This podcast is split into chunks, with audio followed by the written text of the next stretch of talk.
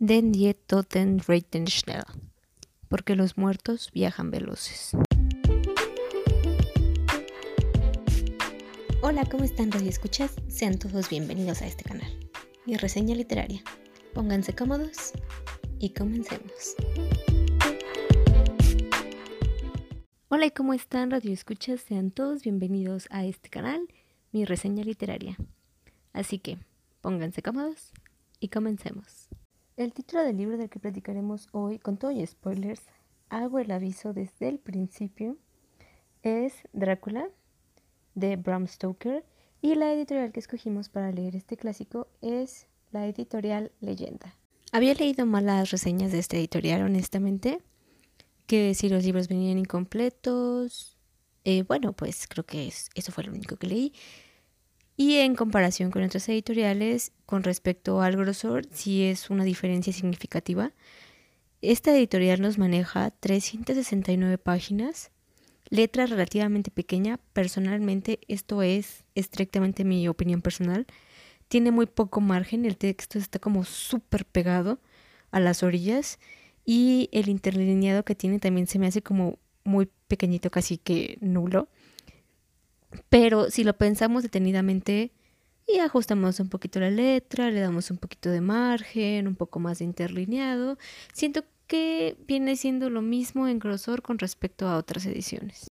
Quiero mencionar, yo ya les había dicho, esta historia casi que va a ser relatarles el libro, porque la verdad tengo muchísimo que decir, tengo muchas notas. No quisiera contarles la historia como tal, pero tristemente tengo que hacerlo porque tengo que hablar de esto con alguien. La editorial se me hizo muy buena, pero bueno, solo les aviso que este va a ser un resumen casi casi de la historia. Obviamente voy a omitir ciertas partes, no me acuerdo de todo ahorita. Este, pero bueno, entremos en materia.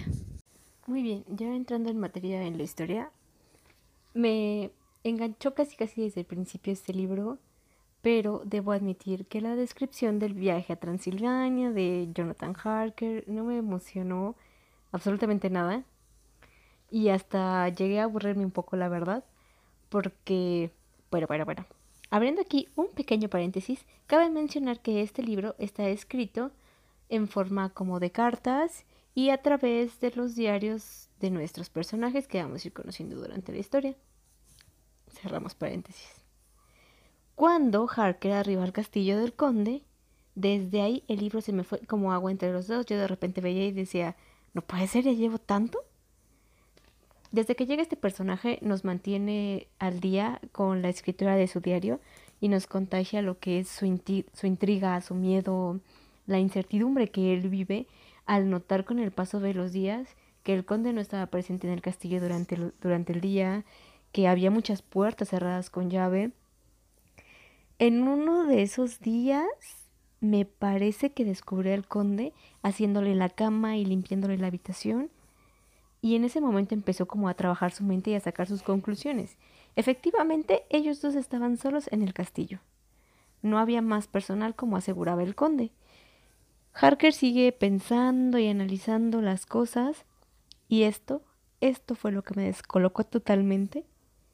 Cuando Harker empieza a pensar en el cochero. O sea, un personaje que para mí, X en la vida, personaje secundario, ok, lo fue a recoger a determinado punto para llevarlo hasta el castillo.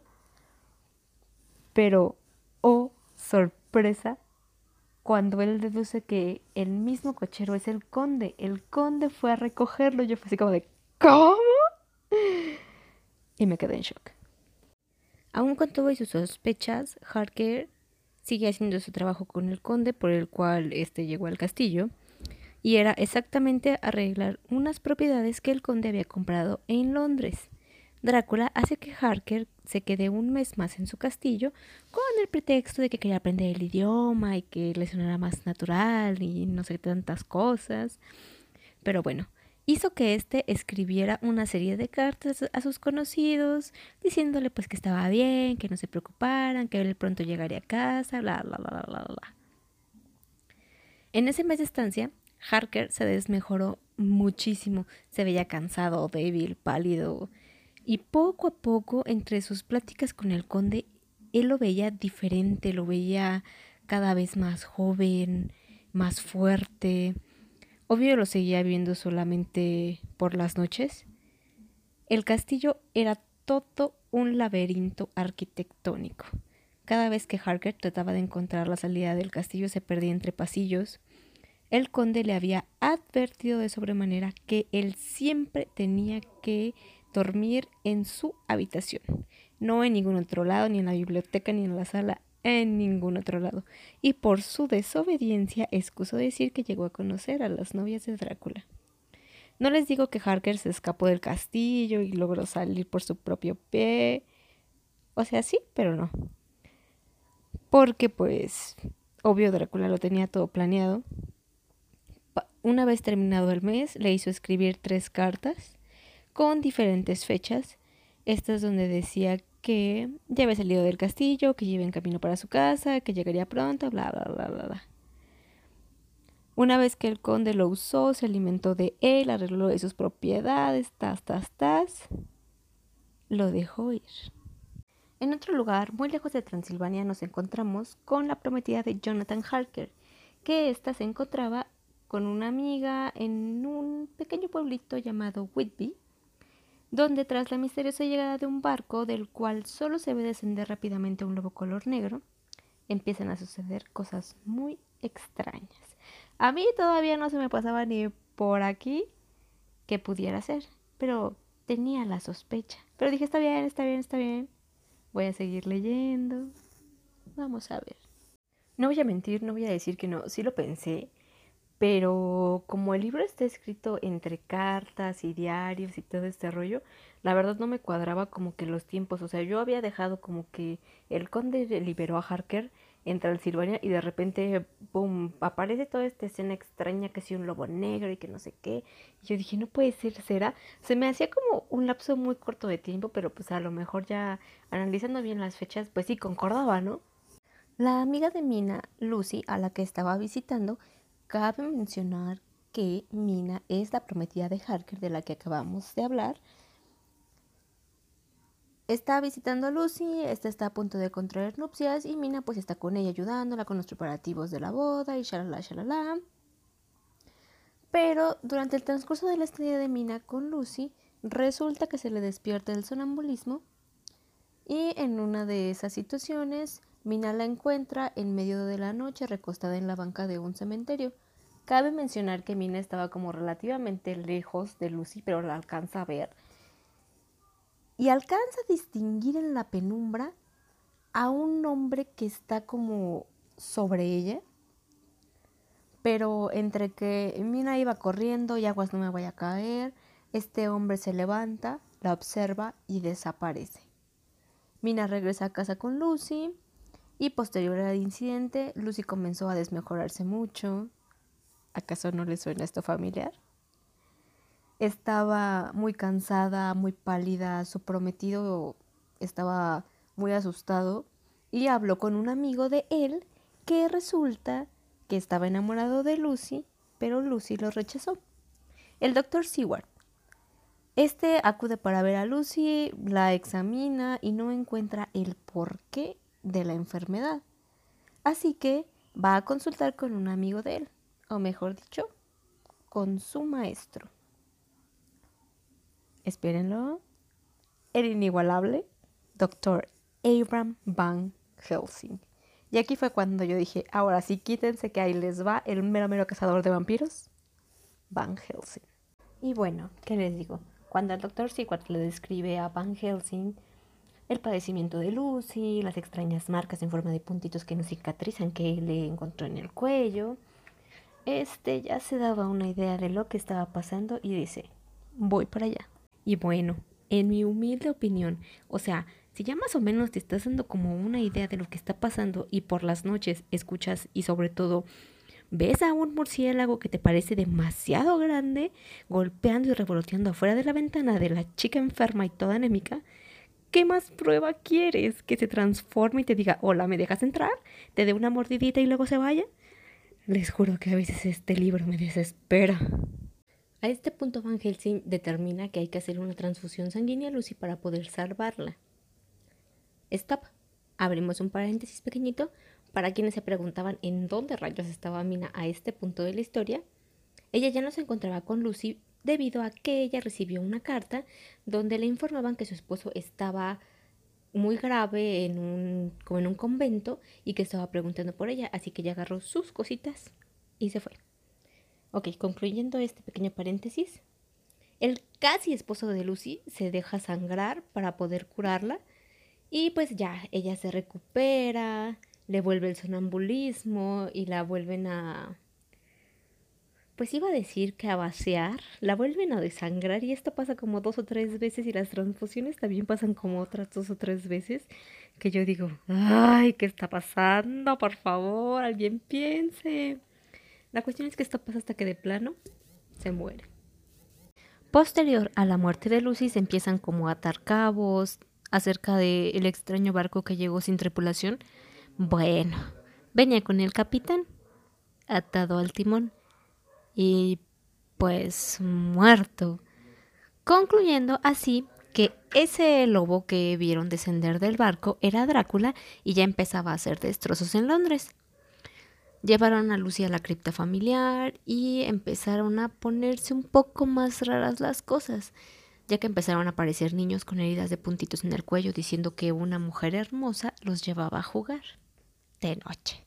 Después de una serie de argumentos, investigaciones y observaciones, descubren Van Helsing y sus amigos que la difunta Lucy, ahora la no muerta Lucy, es la que se está bebiendo a los niños y pues hay que matarla otra vez. Pero ahora con una estaca de madera al corazón, cercenándole la cabeza, metiéndole ajos por debajo de la cabeza y en la boca. ¿Qué les digo? Así fue. Una vez viendo la problemática en cuestión, Van Helsing forma a su equipo cazavampiros, que está compuesto por el viudo de Lucy, el Dr. Seward, ex amante de Lucy, que fue rechazado por ella, cabe mencionar, Quincy Morris, igual amante rechazado de Lucy, y por último, pero no menos importantes, los esposos Harker, Mina y Jonathan. Para todo esto, estas personas están coludidas por un fin común que es destruir a Drácula. Todas se juntan y se van a vivir a casa del Dr. Seward. Juntan sus diarios, sus cartas y elaboran un plan. Estudian a Drácula y nadie sabe, no sé cómo pasó esto, pero nadie sabe ni cómo ni cuándo, o sea, pero en las narices de todos, Drácula, o sea, se está comiendo a Mina a ver, o sea, todo el mundo está como en la lela pensando, ay, pobrecita, está enferma, es el estrés, hay que dejarla que descanse, ya no hay que incluirla en los planes, le estamos haciendo daño. O sea, hasta que ya de plano encuentran a Drácula en la habitación de Mina mordiéndola. Entonces así como que, oh Dios mío, era Drácula, que no sé qué, yo así de, ay, ¿por qué gente son así?